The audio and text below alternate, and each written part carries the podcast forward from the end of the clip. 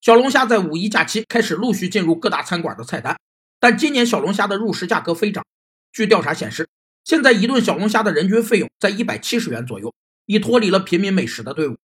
新凯恩斯主义认为，物价上涨主要有三个原因：一是需求拉动，总需求过度增长，总供给不足，价格就会上涨；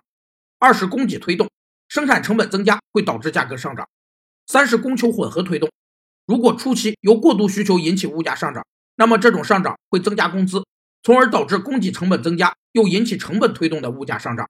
如果初期由成本增加引起物价上涨，这时如果总需求没有增加，工资上升最终会使生产减少，增加失业，从而使成本推动引起的物价上涨停止。只有在成本推动的同时，总需求也相应增加，这种物价上涨才会持续下去。